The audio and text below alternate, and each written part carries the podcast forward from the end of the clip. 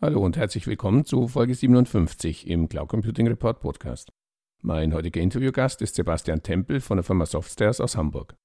Das Unternehmen bietet mit Aprenzio eine cloudbasierte Lösung für das Ausbildungsmanagement. Im Gespräch unterhalten wir uns unter anderem darüber, wann eine Digitalisierung des Ausbildungsmanagements Sinn macht und wann nicht.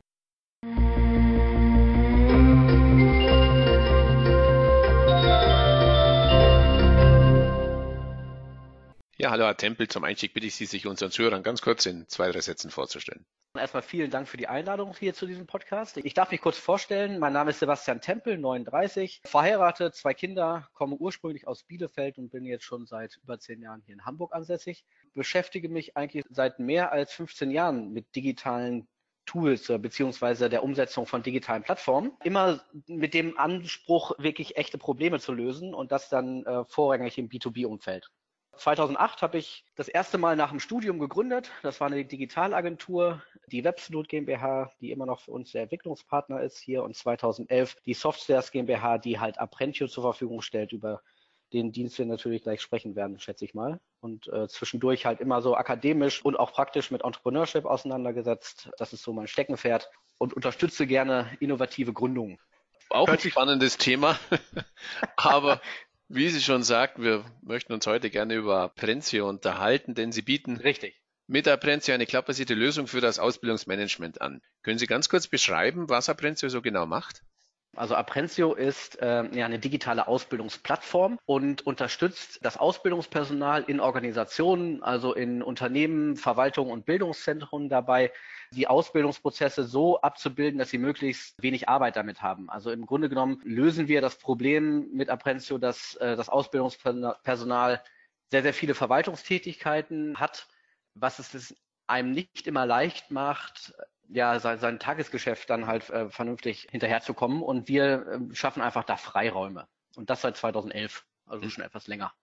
Und wie entstand die Idee für die Entwicklung von Aprenzio? Das ist eine interessante Frage. Ne? Also äh, oft sind ja immer die besten Ideen die, die aus der Praxis generiert werden. Und so war das halt auch bei Aprenzio. Wir selber, ähm, die beiden Gründer, Stefan Magitai und ich, wir, wir kommen auch aus diesem Bereich. Ähm, Stefan Magitai ist seit äh, ja, 30 Jahren Ausbildungsexperte und ähm, konzipiert Lösungen für die Personaleinsatzplanung in Organisationen. Und ähm, deswegen ist die Idee halt auch aus der Erfahrungswissen entstanden und natürlich aus den eigenen schlechten Erfahrungen, die man selber in der betrieblichen Ausbildung mal gemacht hat. Sie sprechen ja in der Präsentation von Aprenzio immer vom digitalen Ausbildungsmanagement. Ich kann also wohl davon ja. ausgehen, dass viele Unternehmen beim Ausbildungsmanagement noch eher analog vorgehen. Wo liegen dabei die Defizite oder andersherum gefragt, weshalb sollte sich ein Unternehmen mit der Digitalisierung seines Ausbildungsmanagements beschäftigen? Im Grunde genommen muss man vorweg sagen, dass man nicht alles digitalisieren sollte, was digitalisiert werden kann. Aber im Grunde genommen bilden wir ja äh, Organisationsprozesse ab. Also im Grunde genommen vereinfachen wir die Personaleinsatzplanung in der Ausbildung an sich, schaffen die Möglichkeit, dass man die Berichtshefte zum Beispiel online abbilden kann. Und das sind alles so Beispiele oder auch den Entwicklungsprozess, den man online relativ gut abbilden kann. Das sind alles so Beispiele von Prozessen, die, wenn man die analog abbildet, eine Menge an Zeit kosten wenn man sich das so vorstellt, wenn man die Versetzungspläne irgendwie erstellt, das kostet viel Zeit. Und wenn man den äh, Feedback-Prozess oder die Beurteilung von Nachwuchskräften ja analog abbildet, ne? also jeder trägt irgendetwas ein und gibt das dann halt äh, dem Kollegen, der Kollegin weiter und dann wird dieser Prozess dann halt sehr in die Länge gezogen und wir können dadurch irgendwie ein bisschen mehr als die Hälfte der Zeit einsparen. Und ähm, dann hat man wieder mehr Freiräume, sich um die eigentliche Ausbildung und ähm, das Beschäftigen mit den Nachwuchskräften zu kümmern. Und dafür ist dann halt eine Lösung für so ein Ausbildungsmanagement, ein digitales Ausbildungsmanagement sehr sinnvoll. Aber nicht immer. Äh, das wird wahrscheinlich auch die nächste Frage sein. Also man, man sollte halt immer gucken, dass man halt äh, seine Kolleginnen und Kollegen auch mit äh, abholt und jetzt nicht überstürzt alles anfängt zu digitalisieren und das, was man halt momentan halt so mit, mit analogen Prozessen abbildet, dann einfach nur in das Internet packt und äh, das dann halt mit Hilfe eines Smartphones oder mit einem Tablet abbildet. Das ist nicht Sinn und Zweck der Sache, sondern das sollte man halt schon sukzessive und äh, geführt und vor allem äh, Schritt für Schritt machen. Genau in diese Richtung möchte ich gerne noch nachfragen. Sie sagten, mhm. alles zu digitalisieren macht jetzt auch keinen Sinn, aber was würden Sie einem Unternehmen raten? Wie sollte ein Unternehmen am besten vorgehen, einfach diesen ersten Schritt, um sein Ausbildungsmanagement zu digitalisieren?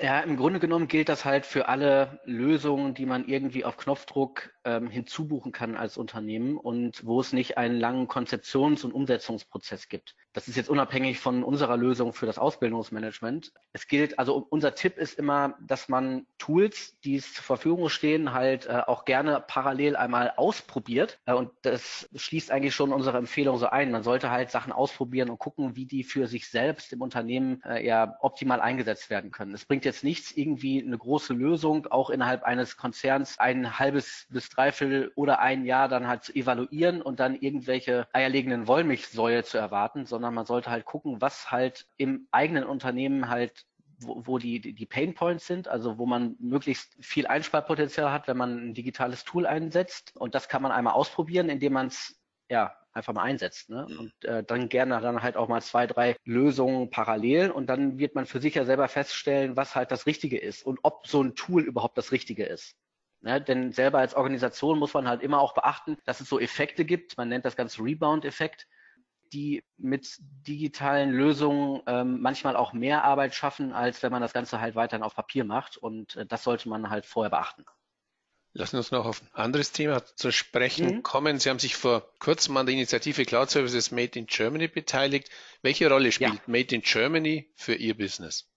Also unsere Kunden von Apprenzio kommen eigentlich generell aus der Dachregion oder beziehungsweise das, ähm, die Zentrale kommt aus der Dachregion und da ist Made in Germany beziehungsweise Made in Europe ja eigentlich essentiell eigentlich, weil hier ein bisschen mehr auf Datenschutz und Datensicherheit geachtet wird, als das vielleicht bei irgendwelchen Cloud-Diensten aus Amerika oder anderen Regionen halt äh, das der Fall ist. Und deswegen spielt für uns Made in Germany, beziehungsweise ich würde das weiterfassen, also Made in Europe eigentlich noch eine große Rolle. Im Grunde genommen kommt es aber auf jeden einzelnen Anbieter an, halt, wenn er vernünftige, ähm, nicht nur Vertragsregelungen, sondern wenn er das, was er verspricht, dann auch wirklich einhält, dann äh, ist es eigentlich egal, wo er herkommt oder mhm. sie herkommt. Lassen Sie uns abschließend den obligatorischen Blick in die Kristallkugel werfen. Ah, ja.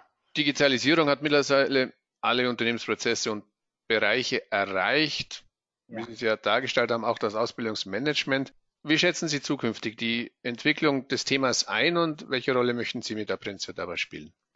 Ja, also im Grunde genommen merken wir ja selber Tag für Tag, dass halt äh, dieses das Thema der der Nachwuchskräftesicherung und auch die Ausbildung halt ja essentieller wird für die Unternehmen. Ne? Also äh, ich möchte nicht dieses Wort Fachkräftemangel in den Mund hm. nehmen, aber im Grunde genommen äh, hat ja jeder irgendwie die Herausforderung, qualifizierte Leute dann halt äh, ja. äh, auch für die Zukunft, für sein eigenes Unternehmen ja, nicht nur auszubilden, sondern halt auch weiter zu qualifizieren. Ich sehe da eigentlich auch eine, einen stärkeren Fokus halt auf dem Bereich der betrieblichen Ausbildung, definitiv insgesamt. Ne? Das erkennt man auch so. Mhm. Aber ähm, ich glaube auch, dass es so zukünftig immer wichtiger sein wird, Leute äh, punktuell und passgenau für das eigene Unternehmen zu qualifizieren und weiterzubilden.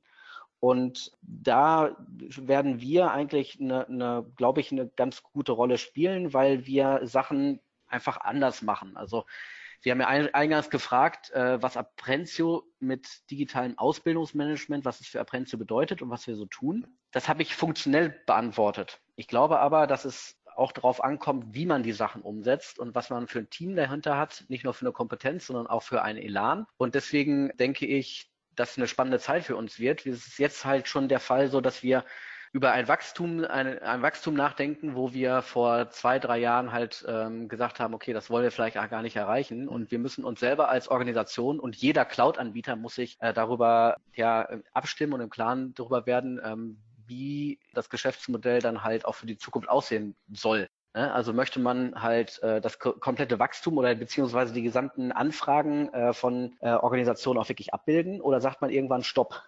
Und äh, in der in der Situation, das hört sich ein bisschen arrogant an, aber in der Situation sind nicht nur wir, sondern sehr sehr viele andere ja. Organisationen halt auch in diesem Bereich. Und ähm, ja, das muss man für sich selbst halt entscheiden, wie man damit umgeht. Ja, dann wünsche ich weiter viel Erfolg und herzlichen Dank fürs Gespräch. Vielen Dank auch. Und äh, ja, weiterhin auch viel Erfolg mit dem Podcast und der Initiative. Das kriegen wir hin. Denke ich auch.